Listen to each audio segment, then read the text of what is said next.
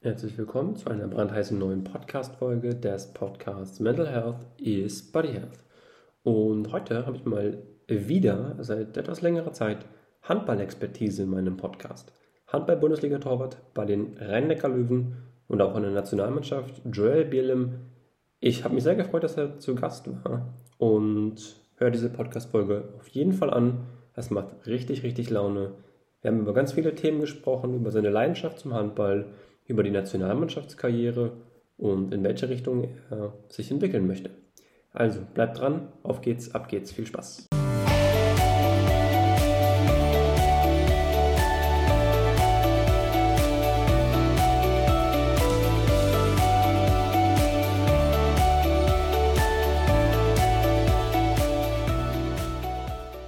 Herzlich willkommen zu einer brandheißen neuen Podcast-Folge des Podcasts Mental Health is Body Health. Und heute habe ich endlich mal wieder, kann ich schon fast sagen, Handball-Thematik in meinem Podcast. Ich freue mich sehr, dass er da ist, äh, Joel Bierlim. Servus, Joel. Cool, dass du die Zeit gefunden hast und danke, dass du dir die Zeit genommen hast.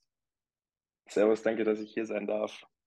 Ich glaube, wir, für diejenigen, die dich nicht kennen, man kann mit Fug und Recht sagen, eigentlich jetzt schon sehr etabliert im Handballbereich. Handball-Bundesliga-Torwart bei den Rhein-Neckar-Löwen, Nationalmannschaft. Und ganz spannend finde ich ja, du hast vorher in Leipzig gespielt, bei TuS in Lübbecke und auch bei Minden. Und wie war das für dich oder was würdest du für dich sagen, war dein größtes persönliches Highlight in der Saison? Fünfter bei der WM, Pokalsieg mit den Rhein-Neckar-Löwen oder vielleicht auch eher deine konstant gute Leistung?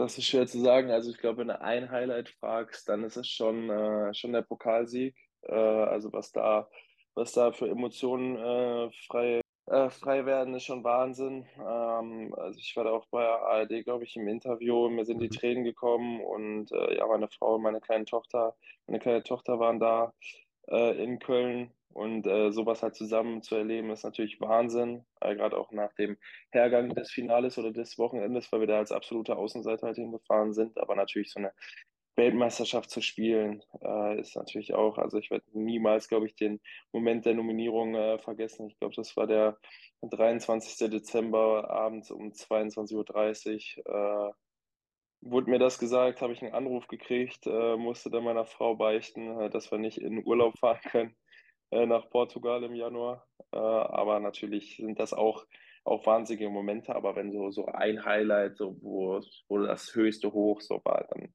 glaube ich das Wochenende da in Köln.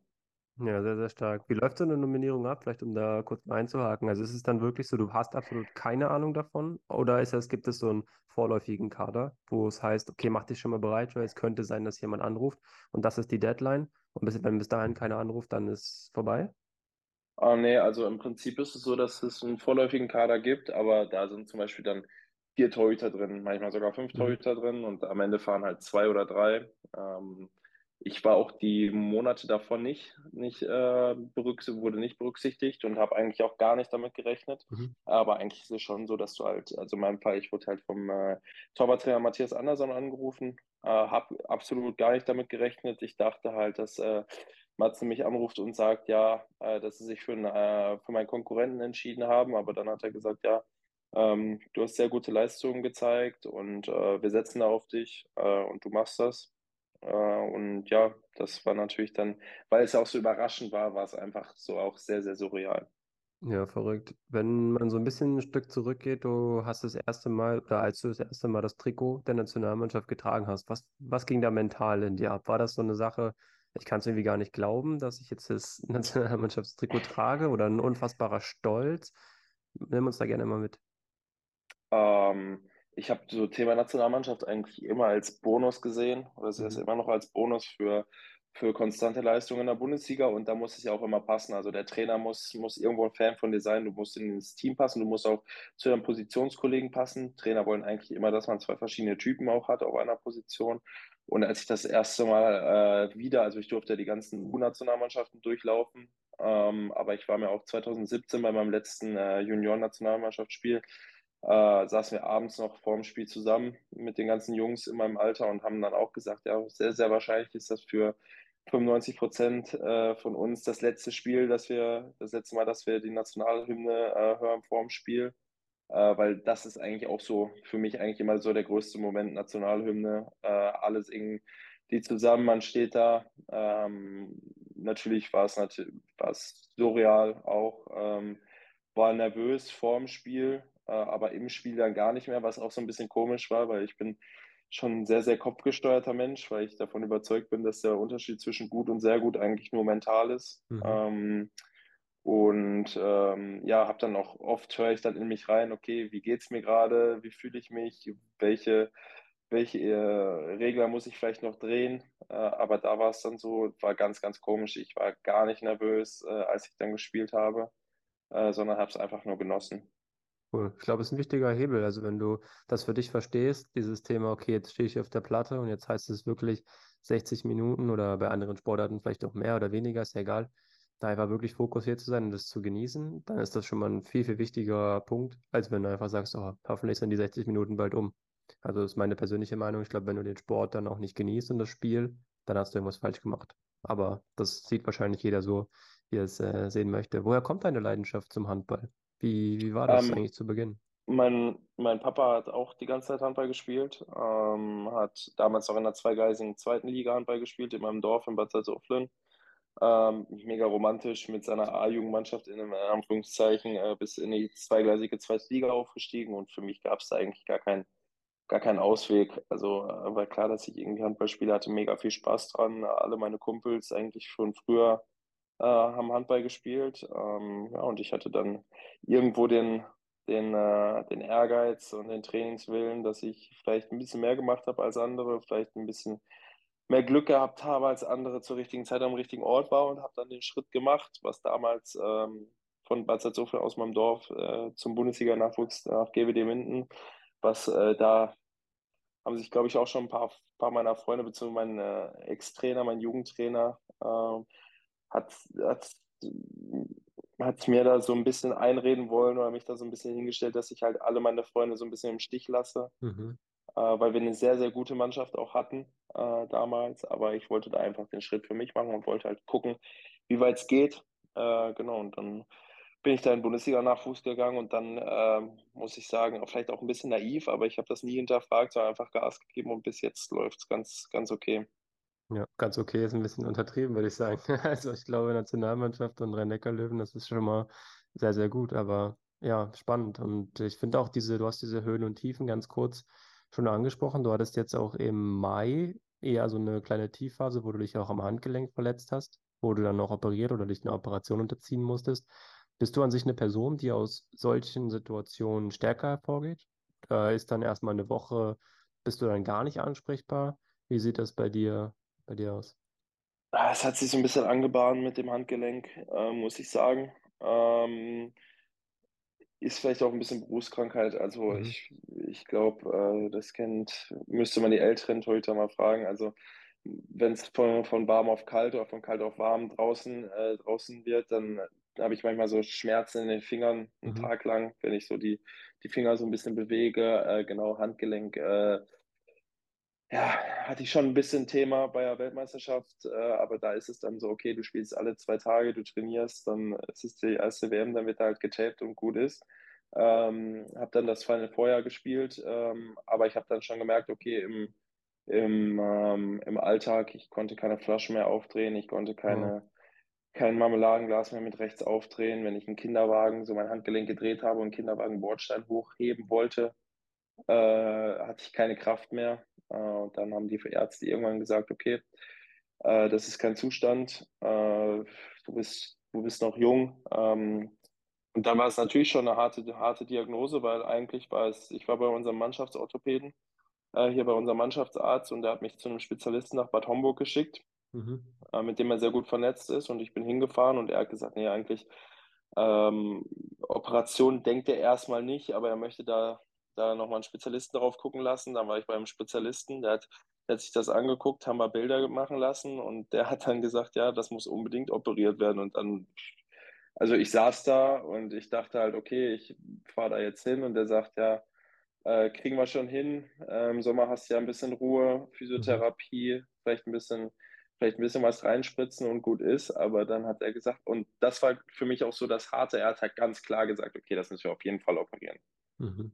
So, ich dann mir noch ein paar Meinungen eingeholt, aber die waren alle, alle in die gleiche Richtung.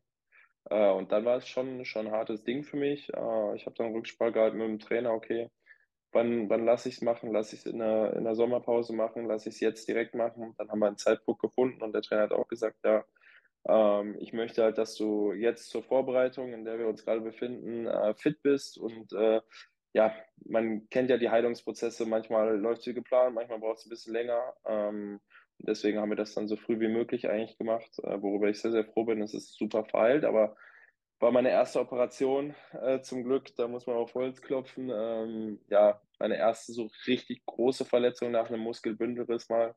Äh, dann war es natürlich schon okay, geduldig sein. Das ist natürlich für den Kopf eine sehr, sehr große Herausforderung. Absolut, ja, klare Worte. Ich finde es sehr spannend, du hast es ganz kurz angesprochen, dieses Hintereinander weg, ob das jetzt Final Four ist. Also für diejenigen, die das nicht wissen, ist halt quasi wie so das Halbfinale im Handball des Pokals. Und das Spannende finde ich ja auch, du hast dann wirklich zack, zack, zack, Spiel, Spiel, Spiel.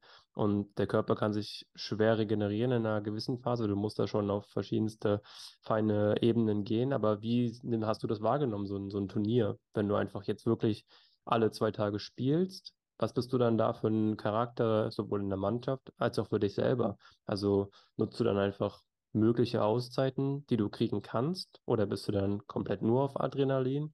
Also wie ist das bei dir? Jetzt kommt eine kleine Werbung.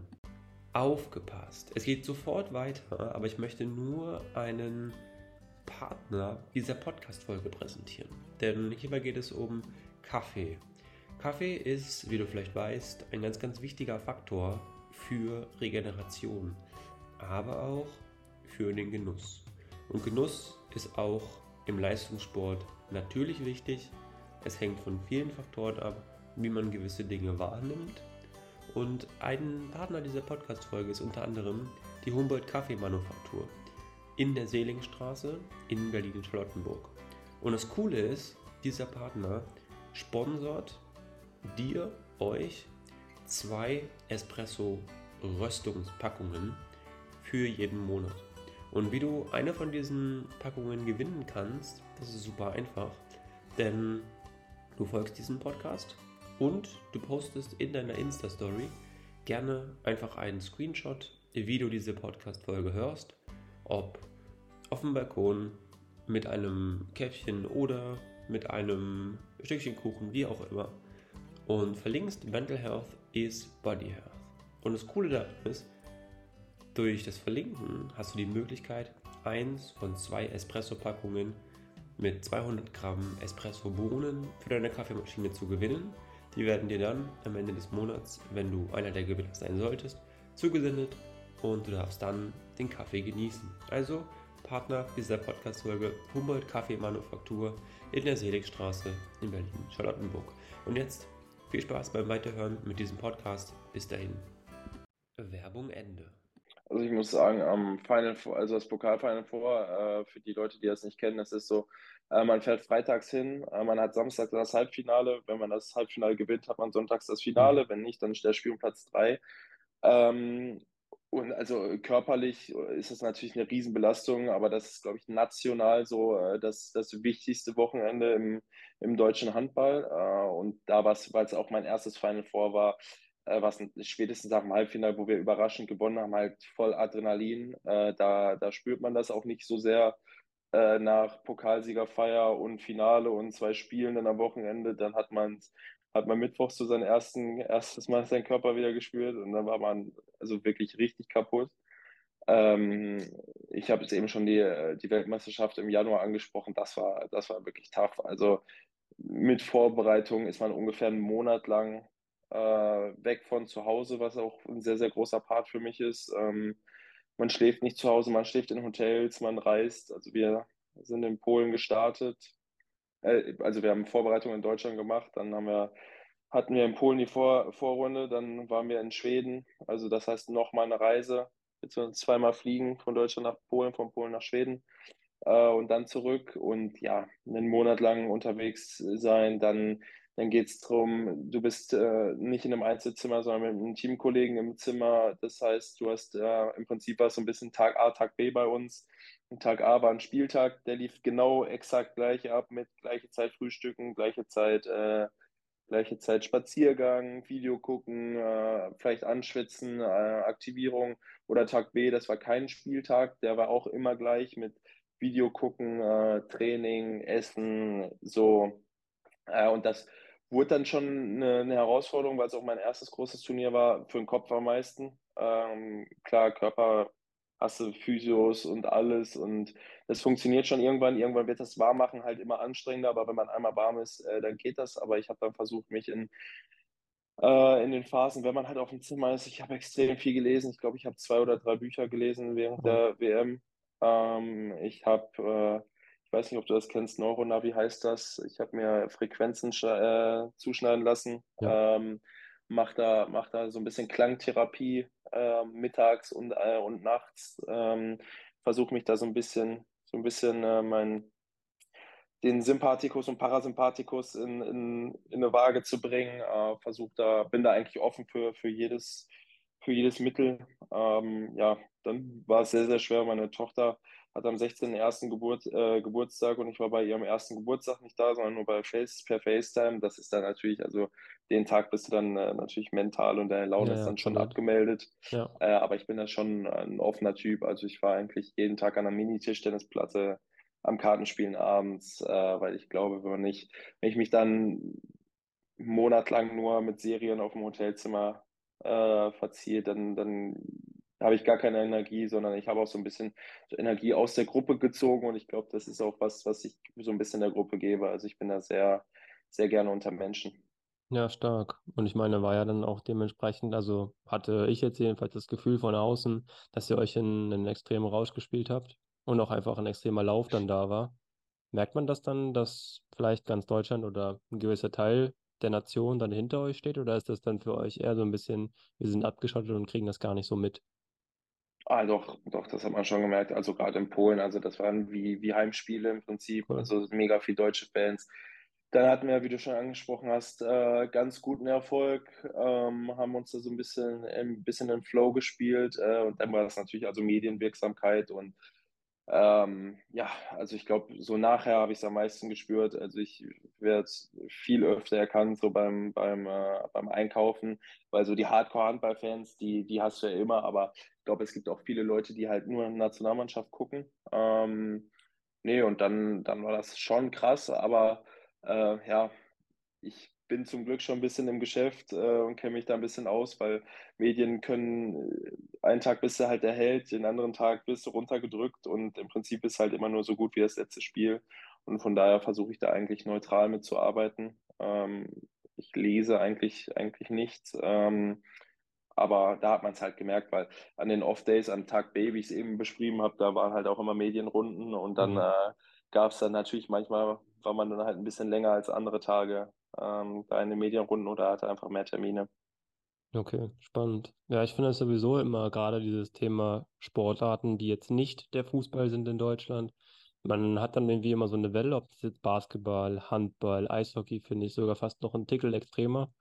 Dann ist die Euphorie bei so einer WM oder EM da und dann ist aber wieder Cut, dann passiert wieder gar nichts. Und das finde ich so spannend, gerade der Fußball natürlich klar, das ebbt jetzt mit der Nationalmannschaft ein bisschen ab, auch aufgrund des vielleicht fehlenden Erfolgs. Aber das ist immer dann die Frage, inwieweit schafft man das dann auch in den Liga-Alltag zu implementieren. Deswegen... Also das war, das war jetzt, das war jetzt Wahnsinn. Also ähm, weil die WM natürlich auch ganz gut lag im Januar, weil kein anderer Sport war. Die Fußballer haben so ein bisschen sind in Wartung äh, hinten, hinten dran geblieben. Äh, wir konnten da ganz gut spielen, äh, haben da ganz gute Akzente gesetzt und mit den Löwen, weil das ist ja auch Wahnsinn. Also du hast das letzte Spiel, wir hatten das Spiel um Platz 5 und genau, ich glaube, sechs Tage später war unser nächstes Spiel. Ja. Äh, und aber die ersten vier, also es war, es war alles ausverkauft. Also egal wo wir waren, weil gut, wir hatten auch vier Nationalspieler dabei.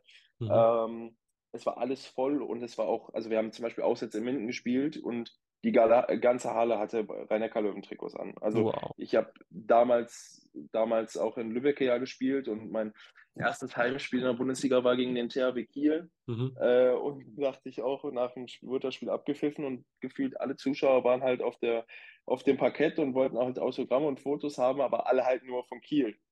So, weil es gibt so ein paar Vereine in Deutschland, wozu die Löwen auch gehören, finde ich, äh, die haben überall Fans. Und das war nach der WM schon sehr, sehr krass. Und das war, glaube ich, auch sehr, sehr wichtig für den Sport, gerade nach der Corona-Zeit, ähm, dass man da vielleicht auch nochmal so den Drang der Leute gekriegt haben, okay, zu Hause Sky gucken äh, ist auch ganz cool.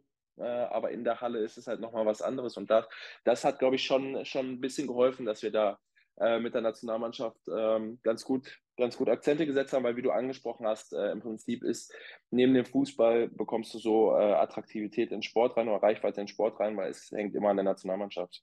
Ja, das stimmt. Ich fand das ganz interessant, weil das hatte der Lukas, ähm, für die, die es nicht wissen, Lukas Binder äh, aus Leipzig, hatte das erzählt, dass die gegen Kiel oder in Kiel gewonnen haben. Das war so ein Überraschungskuh und die ganze Halle hat gepfiffen. Und er meinte aber, das fand er so geil, weil das hat ihn genau angestachelt und meinte so, okay, ich habe ihn dann gefragt, wann er das erste Mal realisiert hat, dass das jetzt diese Überraschungskuh ist, dass er, dass dieses Team jetzt gegen Kiel gewinnen kann.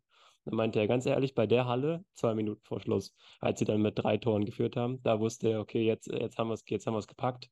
Aber das finde ich auch nochmal so diese Dynamik, ne? Also wie das auch ein, ein, ein beeinflussen kann im Team. Unglaublich. Also muss ich sagen, ist eine, eine coole Erfahrung und hört man immer gerne. Ich glaube, das, das macht die ganze Nummer sehr, sehr spannend. Vielleicht nochmal so in Richtung Ende dieser äh, Podcast-Folge. Was ist für dich so der wichtigste Punkt oder woran arbeitest du für dich am stärksten? Ist es deine Fitness? Ist es eher die Kraft? Ist es der mentale Punkt oder ist es einfach nur generell Ausdauer, Bewegung?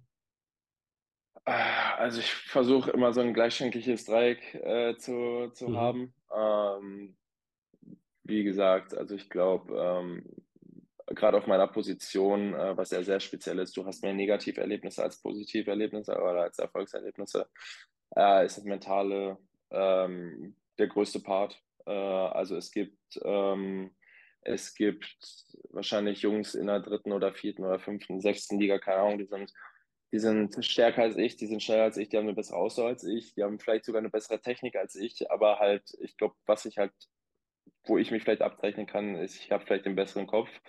ähm, und ich habe auch mal, das ist ganz lustig, ich habe eine, meine Facharbeit in der 11. Klasse geschrieben oder in der 10. Klasse geschrieben über äh, mentales Training im jugendlichen Leistungssport. Und mhm. meine, meine Leitfrage war so ein bisschen, ähm, ja, wie sinnvoll ist das? Und ich habe dann ein Zitat gefunden und da, da war es so, ich kann es jetzt nicht ganz wiedergeben, so ähm, 99 Prozent ähm, der, der Top, Top-Leistung hängen vom Mentalen ab, aber äh, und ein Prozent ist das Körperliche, aber trotzdem arbeiten, äh, der Brei arbeiten die breiten Sportler, also 99 Prozent der breiten Sportler arbeiten halt an diesem einen Prozent. Mhm. So, die gehen halt viel ins Fitnessstudio und machen alles und oft ist es dann einfach, dass du dich damit auseinandersetzt. Äh, es wird ja leider immer noch so ein bisschen, äh, auch gerade hier in Europa oder in Deutschland, so ein bisschen verpönt, äh, was in den USA, glaube ich, schon ein viel, viel größeres Thema ist. Ähm, also ich habe, seitdem ich in Lübeck bin, arbeite ich eigentlich mit einem Mentaltrainer zusammen. Mhm. Versucht da, habe da alle Kniffe. Also kann man sich so vorstellen, als junger Torwart denkt man, man kann jeden Ball halten oder man muss jeden Ball halten. Äh, und irgendwann muss man auch mal realisieren oder sollte man realisieren, selbst wenn man alles richtig macht, kann es sein, dass, dass der Wurf trotzdem reingeht. Ähm, und man hat dann halt, keine Ahnung, 30 Sekunden Zeit, äh, sich sich das wegzuschmeißen und wieder bereit zu sein für den nächsten Ball, sondern äh, manchmal kommt man dann einfach in eine Abwärtsspirale äh, und dann fallen die Schultern nach unten, dann geht die Körpersprache runter und das ist eigentlich die größte Challenge und deswegen sagt man gerade im Handballsport, gerade auf meiner Position, wenn Torhüter eigentlich erst richtig gut, wenn sie so ab 30 sind, weil dann hast du dieses Selbstverständnis, hast wahrscheinlich jede, jede Situation schon dreimal erlebt äh, und kannst da kannst aus Erfahrung schöpfen. Und äh, ja, da, da arbeite ich sehr, sehr viel dran. Das ist mir sehr, sehr wichtig. Äh, mir ist Krafttraining sehr, sehr wichtig, weil ich merke, wenn ich jetzt zwei Wochen kein Krafttraining mache, dass mein allgemeiner Energielevel immer weiter runtergeht. Also ich mhm. bin sehr großer Freund davon, ähm, dass man dass man sich auch mal richtig auspowert und den, den Körper so ein bisschen in Extremsituationen wieder die, die äh, Schwelle nach oben schiebt, dass man wieder mehr Energie tanken kann in, in Regenerationsphasen. Ähm, da, bin ich, da bin ich sehr, sehr hinter auch. Äh, das wird natürlich auch gesteuert von Athletiktrainern bei uns im Verein und all sowas. Äh, arbeite da persönlich auch nochmal mit einem Athletiktrainer zusammen, äh, um das nochmal alles ein bisschen individueller zu gestalten. Ähm, ja, und ich finde, das ist ein sehr, sehr großer Part. Äh, ich merke es jetzt auch, gerade nach meiner Verletzung. Ist natürlich auch ein Thema. Okay, ich habe jetzt zwei Monate, stand ich nicht mehr, nicht mehr in der Halle. Äh, hatte jetzt gestern äh, so das erste Testspiel, wo ich gesagt habe, okay, das ist, fühlt sich ein bisschen wie Bundesliga an. Da, da hat es ein bisschen gekribbelt. Äh, und dann hat es auch ganz okay funktioniert. Und das ist natürlich dann ein ganz schönes Gefühl, auch vom Kopf her, weil man hinterfragt sich auch, okay, äh, auf, auf ich glaube, ich bin ein großer Basketballfreund, äh, gerade aus den USA, so habe ich meinen Swagger noch. Also funktioniert das alles noch? Äh, wie äh, macht das Handgelenk, denke ich da dran in einer extremen Situation? Wie ist es im Wettkampf? Und deswegen äh, bin ich da sehr, sehr viel äh, am Selbstgespräche führen in meinem Kopf und äh, auch sehr sensibel, ähm, aber versuche auch die richtigen, richtigen Regler zu drehen, um das alles zu optimieren. Sehr stark. Klingt auf jeden Fall sehr facettenreich und sehr ausgedacht. Top. Ich habe noch zwei schöne Fragen. Und die letzte Frage ist eine Frage, die ich jedem Podcast-Gast stelle. Die stelle ich auch immer zuletzt. Also von daher kannst du sehr gespannt sein. Für die fleißigen Zuhörer, Zuhörerinnen, die werden es wissen. Aber die vorletzte Frage vielleicht würde mich persönlich nochmal sehr interessieren, gerade zum Thema Finale, also dieser Moment der spielentscheidenden Szene im Pokalfinale gegen Magdeburg. Wie war das für dich mental? Das war ja eine ganz besondere Szene. Oh, da war ich, also da, da kann ich gar nicht äh, so richtig, richtig drüber reden, weil ich, weil ich da voll im Film war. Also okay, äh, cool. Spiel ja. eigentlich viel größer, viel größeres Ding war, ich durfte ja das Spiel anfangen, mhm. äh, das Finale anfangen und mir wurde das am Morgen gesagt und das macht was mit einem. Äh, wahrscheinlich halt auf Clubebene das größte Spiel äh, bis, bis dato meiner Karriere. Äh, da war ich dann ein bisschen öfters auf Toilette auf jeden Fall. Äh, aber das war auch ganz cool, weil als das Spiel angepfiffen wurde, war es halt ein Handballspiel. Ja. Äh, und dann habe ich es auch einfach nur genossen. Äh, aber als es dann zum 7-Meter-Werfen ging, also als die äh, Verlängerung abgepfiffen wurde, habe ich mich direkt nochmal warm gemacht, habe mich direkt bereit gemacht und habe das gar nicht hinterfragt, okay, halte ich, also habe ich die Möglichkeit, sagt der Trainer, okay, bei dem sieben Meter gehst du rein oder du gehst keinen sieben Meter rein oder wir wechseln dann und das. Das habe ich gar nicht hinterfragt, sondern ich habe mich warm gemacht und irgendwie war es für mich selbstverständlich, dass ich, dass ich diese Situation unbedingt will. Ähm, weil im Prinzip ist mir auch egal, ob ich jetzt anfange, ob ich, äh, ob ich eingewechselt werde. Äh, ich, ich liebe halt diese spielentscheidenden Szenen. Also ich finde so die letzten 30 Sekunden, wenn es unentschieden steht, dann kribbelt es halt richtig. Und ja. äh, dafür macht man den Sport und da, da spürt man sich selber dann auch nochmal. Ähm, aber ja, ich habe das nicht, ich war komplett, komplett weg im Prinzip. Also ich habe mir, habe mir meine Taktik zurechtgelegt, habe überlegt, okay, kannst vielleicht das und das machen und habe eigentlich nur darauf gewartet, ähm, wer, wann ich, wann ich sozusagen äh, das Vertrauen bekomme, weil der Trainer sagt, ja, okay, komm, jetzt machst du das, dann, dann ist es so gekommen und dann hat es irgendwie funktioniert und nach dem 7 Meter, ich weiß noch, ich habe den Ball geholt, hab so, das war auch direkt vor unserer Kurve und musste nur lachen, weil ich den, den Moment, also ich habe nicht mal richtig gejubelt, ich habe einfach nur gelacht, weil ich einfach so diesen, also dafür mache ich im Prinzip den Sport, dafür ja. Dann ich halt, äh, früher habe ich halt viele Geburtstage abgesagt, äh, sondern und habe halt trainiert oder bin, keine Ahnung, eine Stunde zum Training gefahren pro Weg mit 15, 16 Jahren äh, im Zug, äh, stand oft genug an, äh, an kalten Bahnhöfen im Winter äh, für solche Momente einfach. Habe dann dem Albin Lagergren, der den letzten sieben Meter reingemacht hat, den Ball gegeben, habe dem, hab dem noch ein Küsschen auf die Wange gegeben und dann, dann war es halt vorbei und das war, ja, wie gesagt, also das ist ja, ich habe auch, bin oft noch in mich reingegangen, um das, dieses Gefühl oder was mir da durch den Kopf geht, nochmal zu, zu wiederholen, aber war nicht möglich, sondern ich war da mega im Film und es ist eigentlich auch nicht selbstverständlich, dass ich da halt dann nochmal die Chance bekomme oder so, aber für mich war das irgendwie klar, also weiß ich nicht. Okay, spannend, sehr, sehr spannend. Die Abschlussfrage, wir hatten ganz kurz im Vorgespräch schon mal kurz angerissen, aber sehr spannend ist, welchen Podcast-Gast würdest du denn in diesem Podcast sehr gerne mal hören wollen? Weil du sagst, eine super spannende Persönlichkeit oder hat so viel zu erzählen, so inspirierend. Um, ähm, also ich muss sagen, weil du auch in äh, ansässig in Berlin bist und weil man natürlich unseren Sport so ein bisschen auf die, auf die Landkarte ähm, bekommen soll oder noch mehr ähm, noch mehr Aufmerksamkeit für den Handballsport äh, bekommen soll, würde ich da sehr, sehr gerne Paul Drucks hören. Mhm, äh, ich würde dir da auf jeden Fall auch den Kontakt, äh, Kontakt weitergeben und würde da auch mal Paul eine nette Nachricht schreiben, äh, weil ich glaube, Paul hat sehr, sehr viel zu erzählen, ist mhm. immer noch sehr jung, aber hat schon eine sehr, sehr lange Karriere mit sehr, sehr großen Spielen und äh, sehr hoch, ich glaube, sehr, sehr vielen Hochs, aber auch leider sehr, sehr vielen Tiefs äh, hinter sich. Und äh, ich glaube, dass wir gerade auf das Thema mental äh, natürlich nochmal noch mal eine Seite, wie man vielleicht einen der Größten in unserem Sport äh, auf nationaler Ebene vielleicht nochmal ganz anders kennenlernt. Sehr, sehr stark.